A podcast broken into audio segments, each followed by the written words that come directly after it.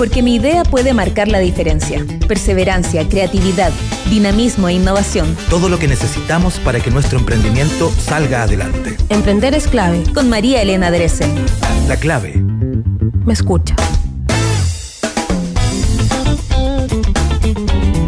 Buenos días, ¿cómo están? 11 de la mañana con casi 6 minutos. Estamos comenzando después de esa interesantísima conversación que escuchábamos eh, en eh, el programa de Fernando Paulsen sobre la construcción de ciudad.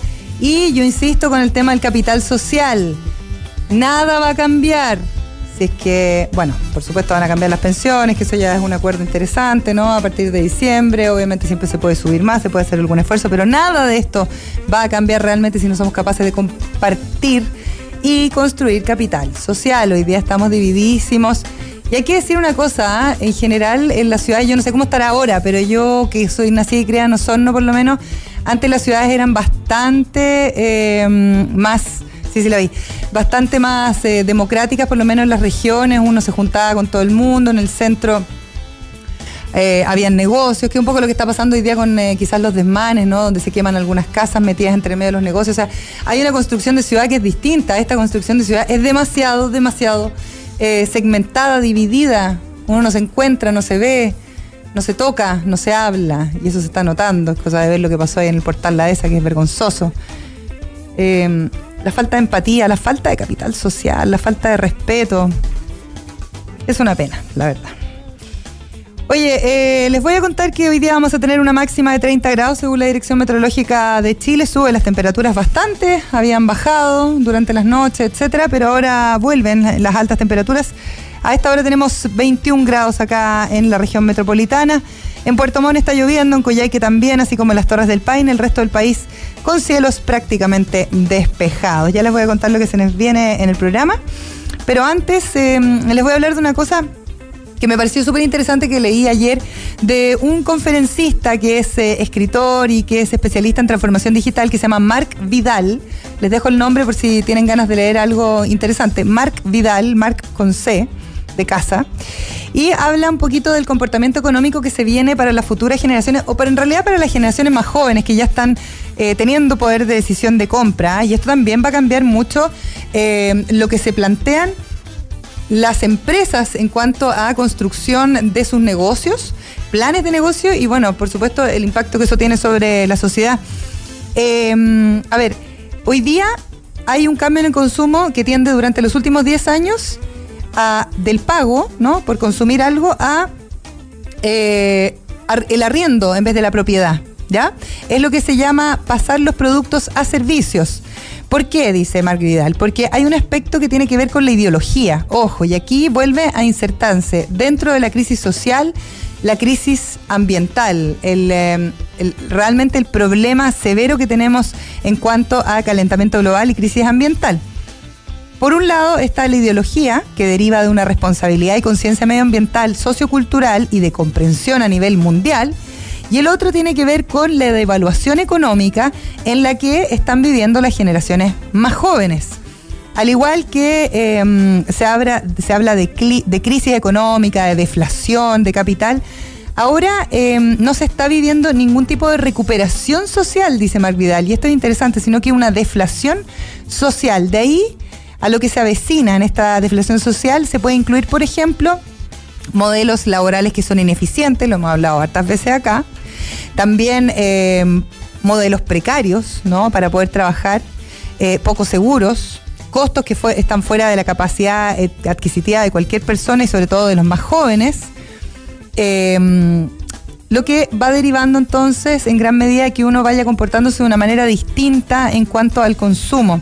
Si uno suma todos estos factores y la urgencia empresarial de adecuarse, entonces uno ve que ya definitivamente estamos en una crisis respecto a el tema del de, eh, capitalismo, ¿no? De, la manera en que construimos una sociedad consumidora.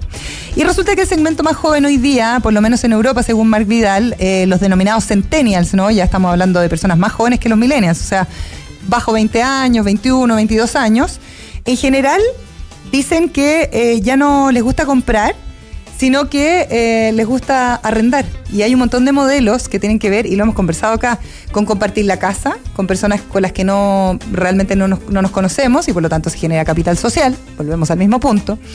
No compramos, y por eso quiebran eh, marcas como Forever 21, etcétera, en lugares donde sabemos que existe explotación infantil para poder realizar las prendas y donde hay un sobrecosto que no tiene que ver con la calidad de las cosas que estamos comprando. Forever 21 se declaró en bancarrota por lo demás.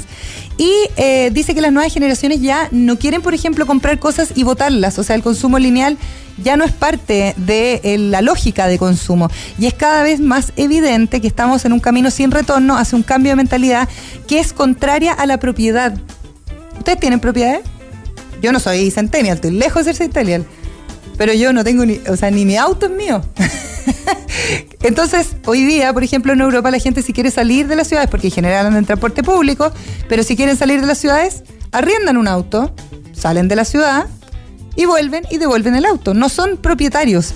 Y eso es interesante porque está cambiando mucho las lógicas eh, de construir sociedad también. Ya no, lo mío ya no es lo que yo luzco, no es lo que me genera el éxito, no es lo que me da prestigio.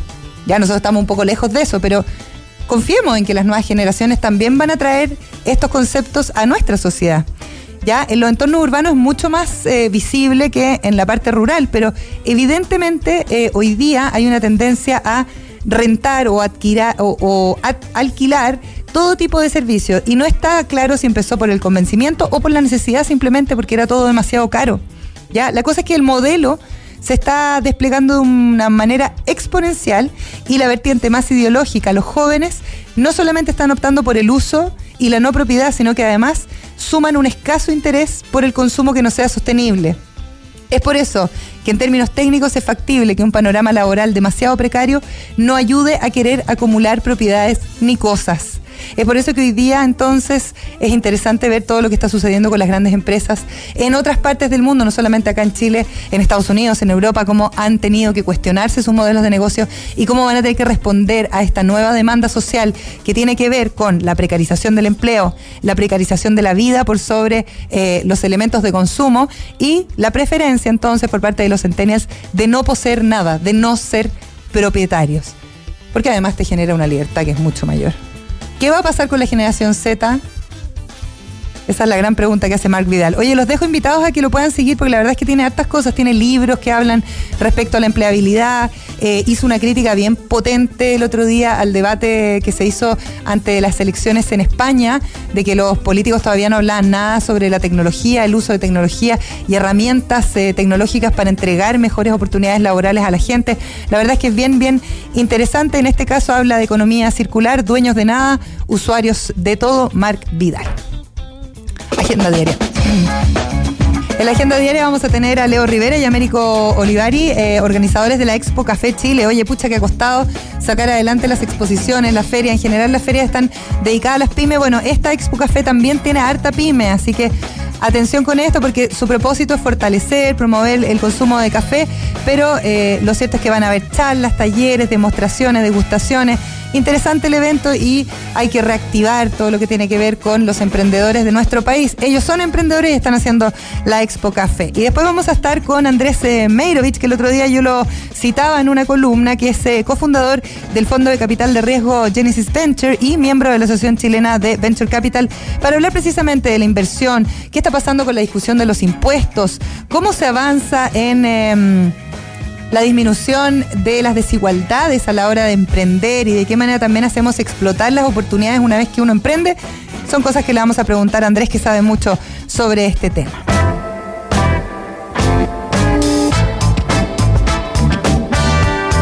11 de la mañana con 19 eh, minutos. Seguimos eh, acá en Emprender es clave. Aceptamos todas sus preguntas, comentarios respetuosos y desde la perspectiva de la construcción con el hashtag Emprender es clave a través de nuestro Twitter y también en Instagram. Y estamos con los organizadores de la Expo Café Chile 2019, Américo Olivari. ¿Es como Marlene Olivari? ¿Eres pariente de Marlene Olivari?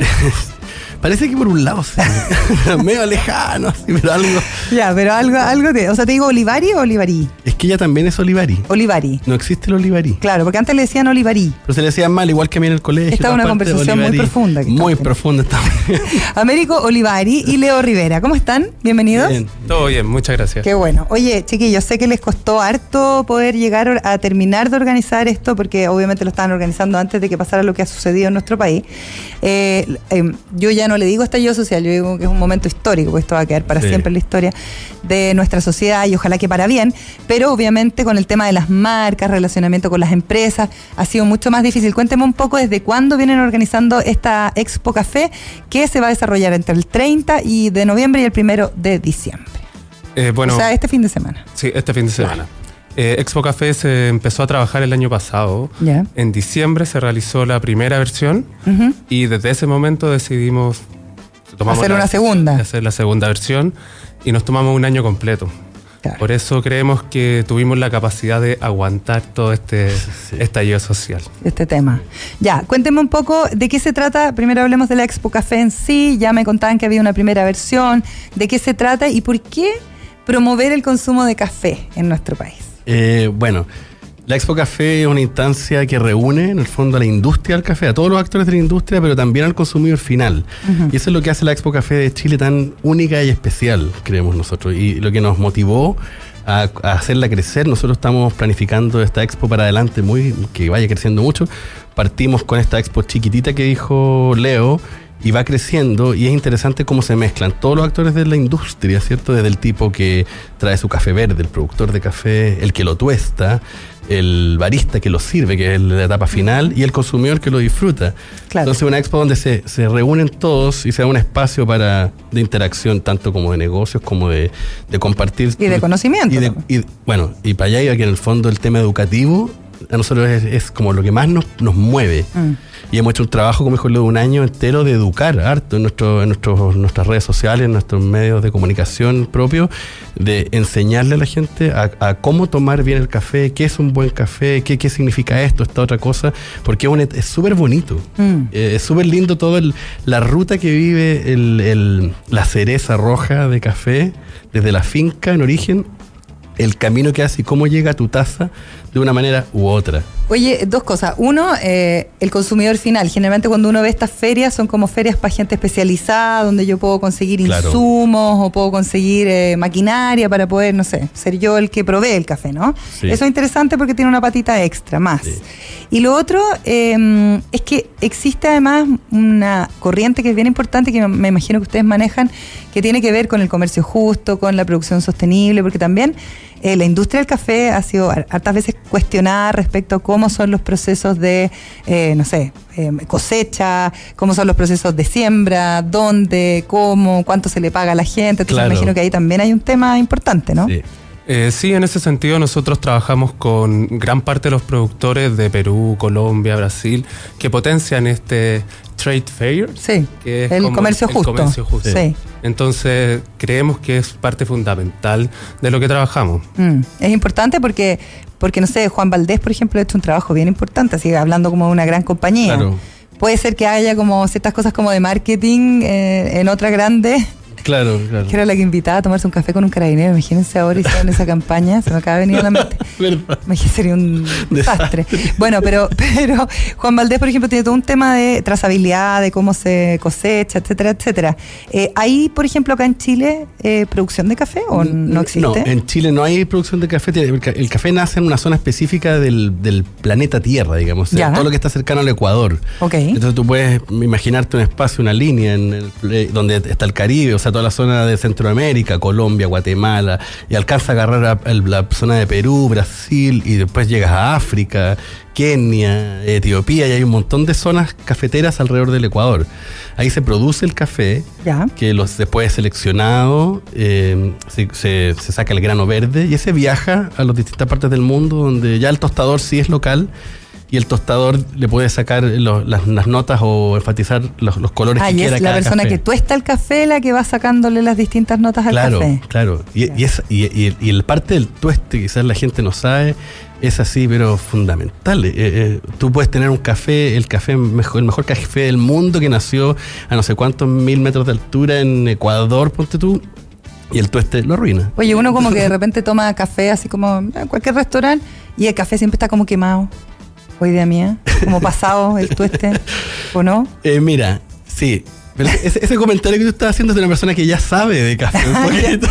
Pero está súper interesante porque Ya. tiene que ver, si a ti te da esa impresión, tiene que ver con que muchas veces, eh, bueno, y gran parte de lo que nosotros queremos hacer también tiene que ver con eso, en, en que ojalá también todo lo, el, el mundo oreca, de hoteles, restaurantes, café, eh, eh, también vayan quizás mejorando sus procesos y puedan ofrecer un, un mejor producto, porque a todos nos gusta el café o a la, a la gente que le gusta el café, a veces se lo toma igual, se lo toma igual, dice ya, bueno, un café y... y- pero como, como tú comentaste, un montón de gente va aprendiendo y dice, "Oye, es que yo creo que este café parece que está medio quemado. Claro, está medio Entonces, malito. Está como malo, en el fondo ahí el proceso que se hizo en el tostado del café está un poco pasado y a veces las razones son para que quede con más olor a café el café, porque tienen Ah. la idea de que bote olor a café. Bueno, hay distintas razones por las que una persona puede pedir un café tan tan tostado, ¿cierto? Perfecto. Que tú acabas de decir que parece que está quemado porque a veces puede pasarse y efectivamente un paladar ya un poco más educado ya no le gusta un café tan tan tan oscuro, digamos. Sí. Oye, ¿qué pasa con las cápsulas de café? ¿Tienen también ahí invitados de, de, eh, Sí. café en cápsula? Y todo eso que es como una moda, encuentro, ¿no? Sí. Como el tema de las cápsulas. Eh, sí, tenemos invitado, por ejemplo, a señor K. Ya, perfecto. Que- Ah, ellos son unos emprendedores bien Sí, choros. es muy interesante su producto porque además de ser cápsula, es cápsula de café de grano. Claro. Entonces, No, ellos- este café medio rehecho. Exacto. Mm. Entonces, eh, muy, buen, muy buena calidad y se ocupa en la máquina tradicional de, de una marca. Ya, de la típica marca. De la típica marca. Y hacen, ellos hacen algo además con la mm, con las cápsulas. Eh, sí, Que también es una preocupación- son cápsulas compostables. Eso, se Exacto, pueden sí, ellos tienen todo un trabajo que lo pueden revisar en el Instagram de Expo Café, Perfecto. arroba Expo Café Chile. Ahí hay una publicación de señor K en donde se habla de todo la, Claro. Lo Oye, compostable. yo creo que cuando uno organiza una expo como esta, chiquillos, y esta es una opinión personal, yo no he organizado nunca una exposición, así que ustedes me puedan decir si estoy en lo correcto o estoy equivocada, uno también abre hartas posibilidades a que otras personas, además de conectarse, puedan generar nuevos emprendimientos. Estamos en un momento en que la economía nos va a pegar una cachetada más o menos fuerte en los próximos meses y años, y lo cierto es que quizás eh, encontrar oportunidades de negocio, de asociatividad, se, se generan en esta exposición, ¿o no?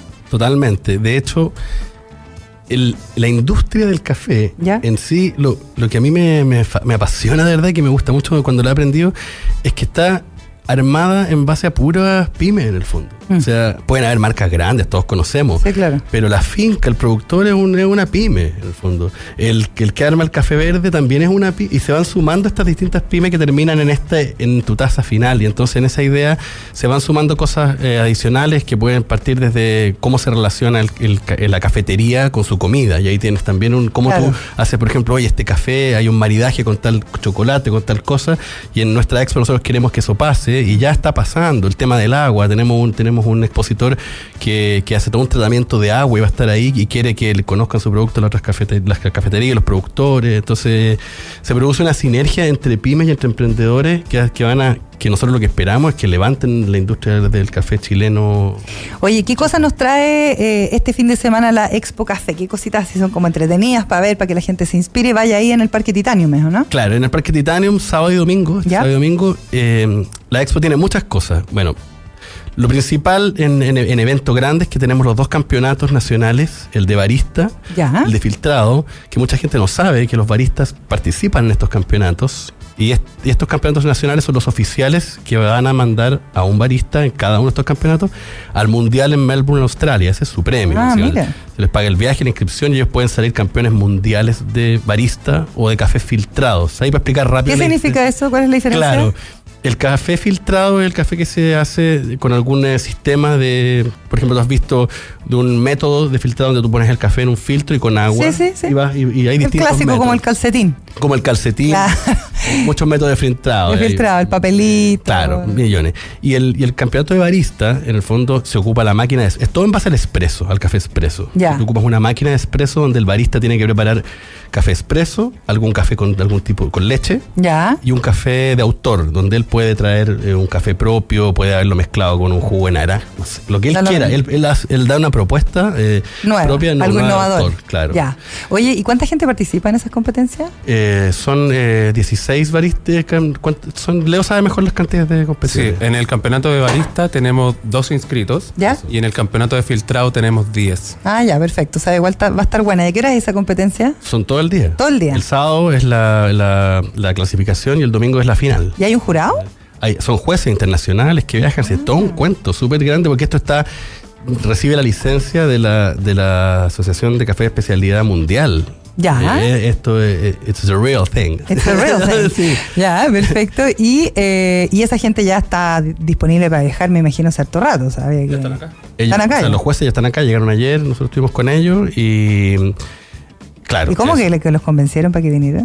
Nada, es que ellos, esto estaba, esto lleva mucho tiempo, como te decía Ale hace un rato, esto es un trabajo de un año. Ya. Entonces, eh, cualquiera como que piense cómo han logrado hacer la expo también es porque no podíamos no, no hacerla. Y estamos súper contentos en verdad de hacerla, porque también creemos que la expo y el mundo del café es un lugar para reunirse. Y, y uno y creemos que es un muy buen momento también para conversar lo que está pasando entre nosotros, entre los mismos agentes de la industria, Oye, ayudarse. ustedes son bien valientes porque hay que decir que muchas cosas se han contraído, se han eliminado, se han quitado de la pauta, por decirlo, y la verdad es que ha sido poca la, la gente que me ha tocado, no sé, muy poquito participar en algún panel.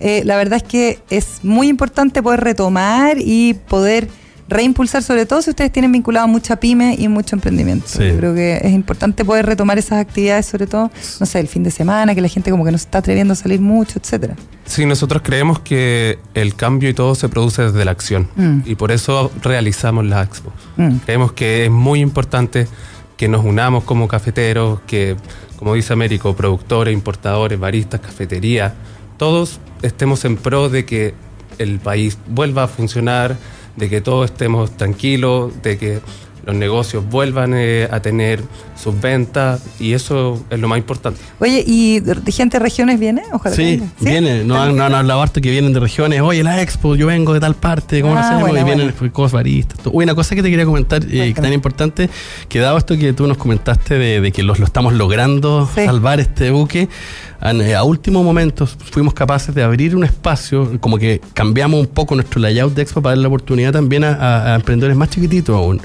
Y eso generó algo bien entretenido porque vamos a tener chocolatería, Ah. eh, helados, hay, hay, eh, hay distintas cosas, hay un tipo de unos jabones, hay muchos emprendedores que se relacionan directa o indirectamente con el mundo del café que van a hacer la expo súper entretenida además, con mucho más contenido para Claro, nosotros. claro. Y además le estamos echando una manito a, a estos emprendedores que puedan vender, porque Exacto. van a poder vender todos sus productos si quieren. Buenísimo. Entonces, Oye, yo tengo aquí el sitio expocafechile.cl así es. y eh, digamos todas las coordenadas de nuevo, los horarios en los que empieza, dónde, bla, bla, bla, bla. Expo Café Chile, entrada gratuita. Ya. Eso es súper Muy importante. importante. Eh, se tienen que inscribir ahí en la página, está la inscripción, no, no les toma más de 30 segundos, muy simple, entrada gratuita.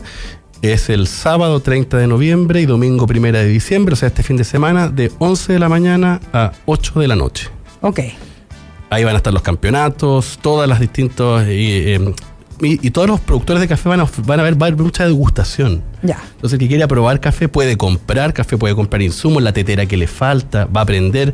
Vamos a tener muchas charlas también. Vamos a tener los dos días charlas. de- Y el que quiera aprender un poco de, de preparar café va a poder hacerlo. Si aprendió y quiere comprarse los métodos, van a estar ahí para comprarlos. O sea, es, un, es el momento, es el evento más grande del café, El que hay café, en Chile. excelente. Oye, expocafé.cl entonces, ex- expocafechile.cl, ahí sí. Y eh, está cerca del metro Tobalaba, eso. Está el metro Tobalaba, tú caminas un Uno puede poco caminar un poquito hacia la Bello, costanera, claro. la costanera y por la costanera vas por la izquierda donde se convierte en la costanera sur, se ven las tres torres. Se puede llegar en bicicleta bastante bien ahí, tiene buen acceso. Tiene súper buen acceso, bicicleta, metro, cam- de todo, Ah, es súper accesible, fácil. Maravilloso, les quiero agradecer y felicitar a los chiquillos por llevar adelante su Expo Café Chile. Em, Leo Rivera, Américo Olivari, que estés muy Muchas bien. gracias, Elena. Olivari. Olivari. Olivari, te dije Olivari. Ya que les vaya bien, ¿eh? Y también, chao, gracias. Nosotros vamos a una pausa y ya volvemos. Emprender es ahora. Ya volvemos con Emprender es clave. La clave me escucha. Una buena idea marca la diferencia. Escuchamos Emprender es clave. La clave me escucha. 11 de la mañana con 36 minutos. Seguimos aquí en Emprender es clave. Recuerden que pueden hacer todos sus comentarios a través de nuestras redes sociales con el hashtag Emprender es clave. Oye, estamos ya con Andrés eh, Meirovich, que es cofundador del Fondo de Capital de Riesgo Genesis Venture, miembro de la Asociación Chilena de Venture Capital. Cuando uno dice Venture Capital, muchas veces la gente no entiende bien de qué se trata, pero lo cierto es que el capital de riesgo tiene una incidencia bien importante, no solo eh, sobre los emprendimientos que quieran crecer, escalar, internacionalizarse, etcétera, sino también cuando uno analiza todo el contexto social en el que estamos y el contexto económico, también da algunas oportunidades respecto a esa economía eh, que uno pensaría en construir un poquito más de futuro. Bienvenido Andrés, ¿cómo estás? Muchas gracias. Muy Sabemos que sabes mucho, te escuché en otra radio, tengo que decirlo, y la verdad es que me interesó mucho algo que tú hablabas de las AFP, pero Sí. ya te voy a preguntar por eso. Em, cuéntame un poquito qué es eh, Genesis Venture para que la gente entienda bien y también qué es un, un Venture Un Capital. Venture Capital. Bueno, Genesis Ventures es un fondo que nace el año 2012, eh, que lo que busca es invertir en startups. Que lo que es un fondo de Venture Capital es gente que pone plata y ese fondo es gestionado por una gestora, que en este caso es Genesis Ventures.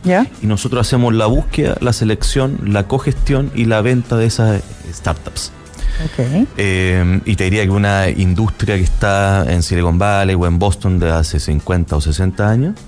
Y en Chile está desde el año ya más fuertemente, desde el año 2005.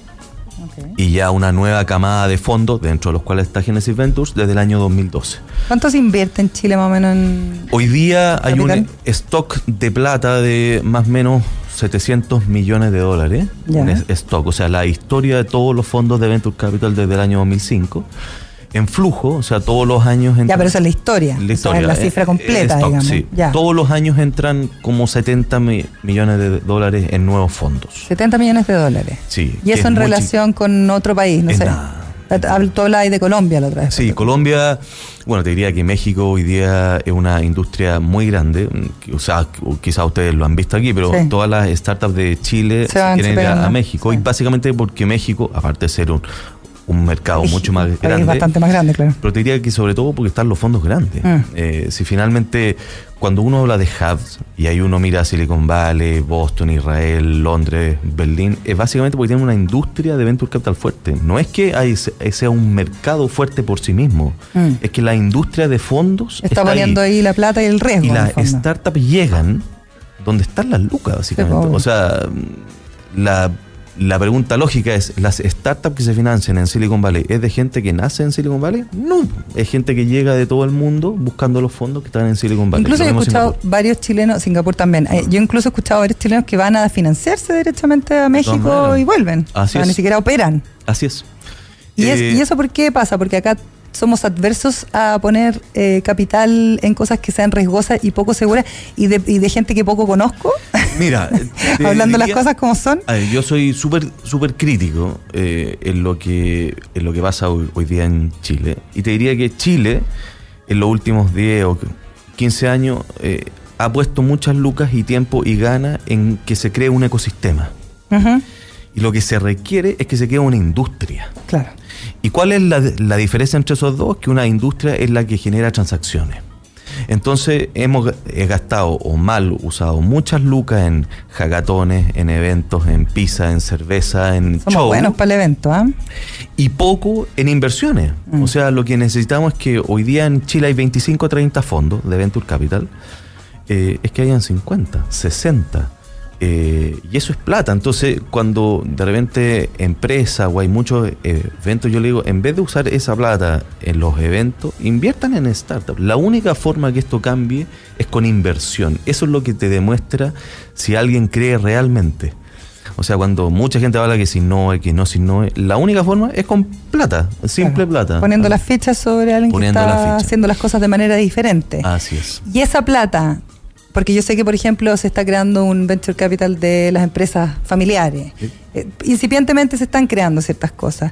Esa plata finalmente viene siempre de la gran empresa, viene siempre de ese 1% del que tanto se ha hablado últimamente. Mira, eh, en el mundo, ¿quién invierte en Venture Capital? Los Family Office, las grandes compañías y los fondos de pensiones. Ya, y ahí entramos en el tema de la FP. Y ahí te diría que los cuando tú cambias, y ahí hay informes, estudios, o sea, Silicon Valley parte como Silicon Valley desde el año 79, cuando hay una reforma en la cual los fondos de pensiones gringos pueden entrar a Venture Capital. Ese fue el salto. Así nomás. Así nomás. Y es más, las cifras son de loco. O sea, entre el año 79 y el año 80 se multiplicó por 10 la inversión. Oye, Andrés, espérate. ¿Y, y eso, eh, el modelo gringo es podría tener algo similar al nuestro? Obvio. Es que da, da lo mismo si es un sistema mixto o si es un sistema como en Chile. Todos los sistemas Ya. realmente juntan plata, la invierte, se genera plata y después se reparte de distintas formas. Ok. Pero todo se junta, se recauda y se in- invierte. Entonces, eh, hay fondos, eh, eh, los típicos que se habla de Canadá, fondos profesores, que se invierten en Venture Capital. No hay ningún problema. Si ahí lo que se dice es que, obvio, eh, hay un miedo de decir, ya, pero estos son eh, fondos riesgosos. Ok. Hoy día los fondos en Chile tienen 250 billones de dólares. 250 billones de dólares son los fondos que están por el tema de las AFP. Así es. De los cuales se invierte un 50% fuera de Chile y un 50% en las siete familias de Chile, en las empresas de las siete familias de Chile. Que no tiene nada malo, si es que uno dice, mira, si es que uno mira empresa de hace 20 años hasta hoy, hay empresas world class. Pero lo que Claro, yo, tiene digo, por, ¿no? por el rendimiento, por, el- por el decirlo de alguna rendimiento, forma, sí. claro. Y como esa misma compañía que estaba en Chile, hoy día está en todo el, el mundo. Mm. Si mi punto nomás es, ¿por qué no hacemos que en vez de se invierta en siete grupos, Que ya tienen las lucas. En 50 grupos, Claro. en 100 grupos, en 200 grupos. Lo lindo que tiene el... Montos el que son más pequeños, además, por lo O sea, tanto el riesgo disminuye un poquito. Mira, eh, como te decía antes, si hoy día en, en Chile en, en flujo entran 60 o 70 millones de dólares. Si cada fondo de, de pensión, que son hoy día 7, invirtiese 15 millones de dólares, que no es nada, o sea, es menos que el gasto en marketing, Mm, la industria se dobla en Chile. al tiro. Al, ti- al- al tiro, o sea, es el 0,0025, el 0,00025 del fondo de pensiones. Nada. Entonces, ¿Y qué pasa ahí? ¿Tenemos intereses creados? No, ¿Tenemos porque- malas costumbres? ¿Tenemos, ¿Tenemos aversión al riesgo? bueno, yo siempre digo que estamos súper cómodos, porque Sí, hasta antes del 18O Claro. eh, había gente que vivía, que vivimos como en Suiza. Sí. Eh, entonces estamos súper bien, con buenos sueldos, con buenas empresas, con buenos bonos, y estamos cómodos. Entonces lo que uno espera es que los gobiernos, los, eh, los estados realmente crean en esto. Y eso, para serte súper sincero, ha sido súper difícil. Eh, o sea, los ¿Y ejemplos... mucha chaya y poco contenido? muy poco contenido. O sea, lo que la gente quiere es la foto. Y, o sea, esto hay que invertir de verdad. Mm. Y aquí, bueno, Corfo ha sido extremadamente bueno, sí. muy, muy bueno. Pero necesitamos mucho más. Pero hoy día Corfo tiene como la, es el gran paraguas de- del El emprendimiento paraguas. en Chile y, Sí. y al final no da abasto tampoco. No, sí, por eso. O sea, Corfo hoy, hoy día fu- fu- funciona, te, te diría perfecto. O sea, hay muchas cosas que mejorar, pero funciona perfecto. Es cómo la parte privada eh, da este siguiente salto. Y ahí la Family Office, las grandes compañías y sobre todo los fondos pensiones. eh, imagínate, con que pongan 15 millones de dólares cada una al año, te doblan la industria. Eso en tres años te la multiplica por seis. Eh, eh, y eso es, como te digo, en México, porque uno siempre habla de Silicon Valley, de Singapur. Claro, claro, que puede estar un poco alejado. de En que- México se hizo. Las, las AFORES, que son los otros fondos de, de pensiones de México, están hace 4 o 5 años poniendo plata en Venture Capital. Mm. Y los grandes fondos de México de hoy, los que entraron a Corner Shop, etcétera, son fondos financiados por fondos, por AFORES. Por las AFPs nuestras. Así es. Mira. Entonces, se puede. Es cosa de que. Es que para la gente no entiende mucho. porque Eso, cuando pero hablan- volvamos a eso, porque André, cuando yo veo en el Mercurio que viajan todos los años, eh, no sé, tres, cuatro Sí. expediciones, porque además van sí. como vestidos como con bototos, como si Sí, fueran a, a un mundo paralelo, a Silicon Valley a mirar gente del empresariado, vuelven, lo pasaron regio, fueron, vieron, Sí. Pero no pasó nada. po. Sí, te diría que. Ahí no hay desconocimiento. No, no hay desconocimiento, pero. Hay desconfianza de que poner las platas en gente que está haciendo las cosas de otra manera puede ser un error. Te diría que si es que tú miras los directorios de esas grandes compañías, eh, y ahí en términos quizás de chistes, pero son 65 años para arriba. Sí, sí, yo le hice un análisis. De 4 o 5 colegios. 50 años para arriba, hombre, abogado, ingeniero, civil, comercial, de dos o tres universidades, no más que eso. Y 4 o 5 colegios. y para Entonces, contar. hay que hacer un, un cambio. Y lo que se hizo en Europa y en, en la costa este y oeste es poner a gente de innovación en los directorios. Mm. Hoy día en Chile, ¿qué se hace? Que las grandes compañías crean un área que se innova Claro. con un gerente o, una gerente de innovación que está en otro lado, Mm. que no lo pescan ni en bajada y que tiene, le dan tres, cuatro chauchas para que finalmente haga jacatones. Claro, que Esa habla como de la parte bonita, como el Eh, marketing. Pero eso no Hoy es, día ¿no? Transbank eh, eligió gerente general a un sociólogo. Lo comentaba. Bueno, qué bueno. Eh, pero era como la gran noticia, Sí. ¿cachai? Como muy, muy, muy importante. Entonces- Cuando el gerente general no es parte del directorio. Entonces, falta, te diría, un cambio, ojalá que con este crisis, esto cambie. O Mm. sea, si no damos un salto en los siguientes 20, 30 años, vamos a, seguir igual. Ahora, Andrés, a mí me pasa una cosa que en esta discusión uno, bueno, escucha mucho, lee mucho, hay mucha información, exceso de información, uno como que tiende como a filtrar un poco por sus propios intereses, pero a mí me hace falta en la conversación de largo plazo, más allá de la agenda corta, que obviamente es una agenda ur- urgente y que todos acordamos que tiene que ser solucionado, eh, me faltan este tipo de conversaciones. O sea, educación, tecnología, eh, nuevas habilidades para la empleabilidad. Vamos a seguir vendiendo commodities. Vamos a seguir basando toda nuestra economía en el commodity. ¿Cuánto empobrecimiento nos va a generar eso futuro? O sea, yo estoy igual. Ahí lo que te digo es que nuestra, nuestra clase política tiene también que tener un, un cambio. Eso no se, no se discute. Están en la pelea chica constantemente, eh, que lo hemos visto. Eh, y aquí falta tener gente que mire a los 20, 30 años. o sea, un asesor que realmente te diga, oye, mira para allá. Oye, ellos mismos. si la. No, bueno, ya, pongámosle que están ocupados. Eh, Porque ya, si no los vamos a poder cambiar todavía. no, no. Pero, pero no hay esa, esa mirada. No hay. No hay. Y pareciera que uno es como loquito que anda hablando de esto hace X cantidad de años. Sí.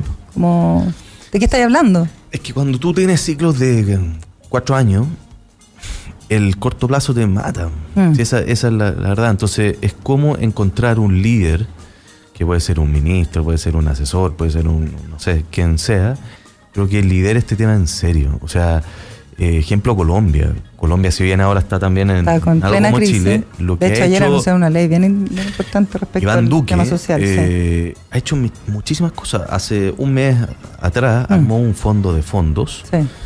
Con SoftBank, que este gigante, Gigante. japonés, eh, y hoy día se está yendo mucha plata por ahí. Eh, SoftBank se fue a Buenos Aires y no a Chile, que también ese fue otro otra crisis, otra polémica. Nosotros como eh, gremio insistimos al gobierno por muchas partes que llamara a SoftBank, que se instalara en Chile, nadie pescó. Esa es la realidad. Así nomás. Cuento corto, eh, se instalan en Buenos Aires, al mes invierten 150 millones de dólares en una compañía. En Buenos Eso. Aires, que estaba en una crisis económica bastante superior a la que Hace- estábamos viviendo nosotros hace unos meses atrás. No, ya hace- Ya hace, no, claro, muchos 30 años, años, pero estamos hablando que SoftBank eh, aterrizó hace cuánto. Un mes, dos meses, Ya, tres meses, eso, no sé. Eh, entonces, eh, yo sinceramente siento que la gente, espero que hoy día esto cambie, no cree, de verdad. Y no desconoce. Y, de- y Yo creo que hay, mucho desconocimiento. Y Eh, y además eso trasciende cuando uno piensa en Soft- SoftBank aterrizando en Argentina, trascendiendo al tema político, porque tuvieron elecciones poquito tiempo después, trascendiendo al tema económico eh, central, digamos, o sea, haciendo su propia agenda, como por decirlo de alguna manera, con el tema de las startups. Sí, es que eso, eso es una cosa política.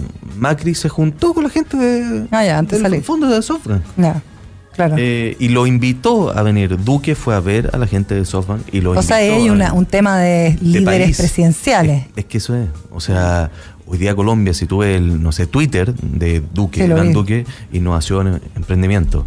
Eh, o sea, nos encantaría que fuese aquí en Chile. O sea, nosotros siempre decimos, Chile tiene todo para ser el, el, el hub, todo. O sea, las leyes, los incentivos de impuestos, tiene a Corfo. O sea, no hay nadie que tenga más incentivos en el mundo te, te diría que es Chile. Ahí puede revisar un poco la reforma, la reforma, la reforma de la tributaria. Sí.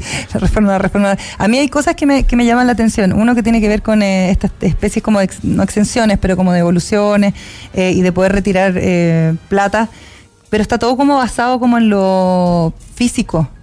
Como que si tú reinviertes en eh, cosas físicas. Y me, me decía un tributarista que la ley, si bien ha sido como parchada un poco y mejorada, viene como el año 56.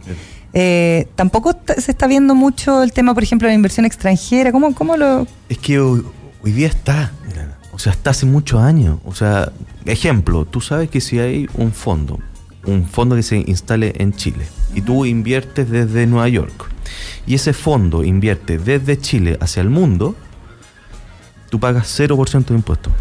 Ah, mira. Eso está. Sí, hoy día Eso digo, los incentivos están. Ya. Está Corfo más impuestos. Está. ¿Qué pasa? Que finalmente hay que ir a vender Chile. Claro. Hay que mostrar Chile. Y ahí, que lo hice en el diario que creo que tú lo, tú lo comentaste hace un par de días. Mm. Invest Chile, que es nuestra agencia, Sí. que funciona súper bien, tiene una persona fuera de Chile, en Japón. Entonces tú, tú decís, ¿por qué no Como tener... representación. Sí, como representación. O sea, estamos hablando como Pro Chile que tiene oficina en todas Tiene partes. 56. Claro. Invest, Invest Chile tiene una, una. Y tenía tres. ¿Y qué pasó con las otras dos? Están viendo ahí quién, quién entra. Ah, su- Sume que son tres, ¿ya? Ojalá deben ser 60. O sea, hoy día más que nunca debiésemos cómo ir a vender Chile al mundo. Mm. Antes del 18O y después del 18O. Y eso hoy día, como te digo, como la cosa funcionaba relativamente bien para cierto sector, cierto sector. para cierto sector, Claro. súper No cómodo. nada, estamos todos no felices. nada. O sea, es, o sea, nosotros vemos pro Colombia, pro Buenos Aires, Mm. pro- se mueven o tienen un equipo de gente. O sea, ellos tienen otras trabas. Sí, claro. Eh, entonces, lo que te digo, Chile tiene lejos las mejores condiciones para ser el para ser el Singapur y no es algo de snob, sino que si tú miras en Venture Capital, Ahora Singapur le entró plata negra. Harto Sí. para modificarse, pero, Sí, pero lo, han, digo- lo han hecho bien a futuro. Pero digamos, mira, como, construcción. mo- modelo de Venture Capital, Singapur es el hub para el su- sudeste, Para el sudeste, de Asia. Los fondos se instalan ahí por la seguridad le- legal y de ahí invierten a Malasia, Tailandia. Sí. Eso es lo que nosotros decimos. Chile Claro. debiese ser de todas maneras Como el centro de operaciones para poder. Oye, hubo un, un tema en el Congreso eh, la semana pasada, que de hecho lo, lo conversamos ahí el fin de semana por WhatsApp. Mm. Eh, ¿Qué pasó con esta como intento de disminución de la línea del financiamiento? ¿Era respecto a, a las empresas que querían escalar? Claro, era hoy día, bueno, no sé si ustedes saben, pero Corfo ayuda a los fondos de Venture Capital, que es con, con un crédito, Ya. que finalmente a mí como fondo Corfo me presta plata y yo se la devuelvo a, cierta tasa. Entonces había una indicación que decía, los fondos de Venture Capital que tengan una ayuda de Corfo pueden invertir solamente en startups que tengan ventas de 300.000 UF Ya. y eso se estaba cambiando a 75.000 UF. O sea, se baja. Se po. muchísimo. Lo cual te deja que tú como fondo puedas entrar a eh, startups en etapas muy chicas, Muy temprano. muy iniciales. Claro. Lo cual es lo opuesto a lo que está funcionando hoy día en el mundo. Si tú ves hoy día en el mundo, los tickets son cada vez más, más grandes, No, las empresas, un escalamiento. los fondos son cada vez más grandes, eh, y que tú hoy día en una eh, startup tengas hartas ventas no significa que tú ganes plata. Claro. Es más, al contrario. Em, entonces, bueno, por suerte. ¿Pero eso estaba basado en flujo de caja o en el tema de las utilidades? ¿Qué cosa? El, el- el- tope, La venta. la de venta. empresa. Ya. Eh, por suerte, bueno, ahí tuvimos todo. La el venta de la empresa, ya, Sí, la perfecto. venta Sí, de la sí, sí, empresa, sí, de la startup.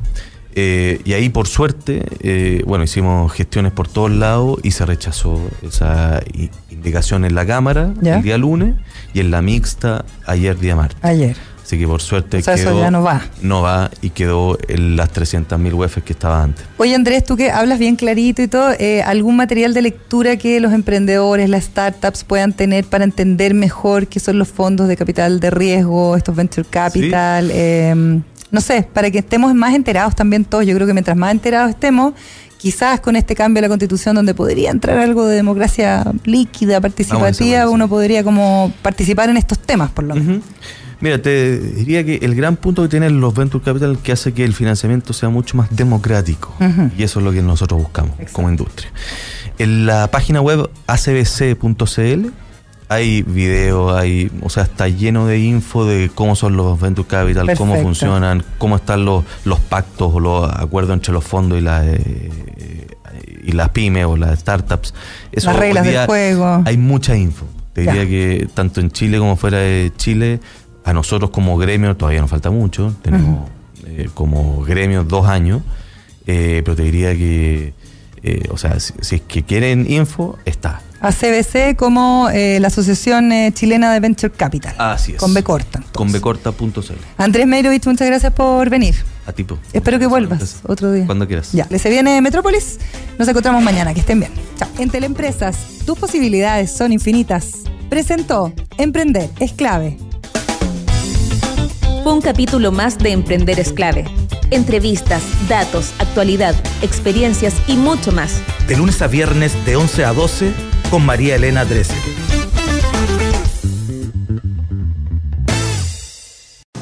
Porque estamos con las pymes y su desarrollo. Vuelve digitalizados. El Docu Reality que transforma negocios a través de la tecnología y en el que tú puedes ser parte. Inscríbete en el casting masivo en entel.cl slash casting digitalizados. Solo hasta el 15 de noviembre. Porque con tecnología tus ideas son posibles. Entel Empresas.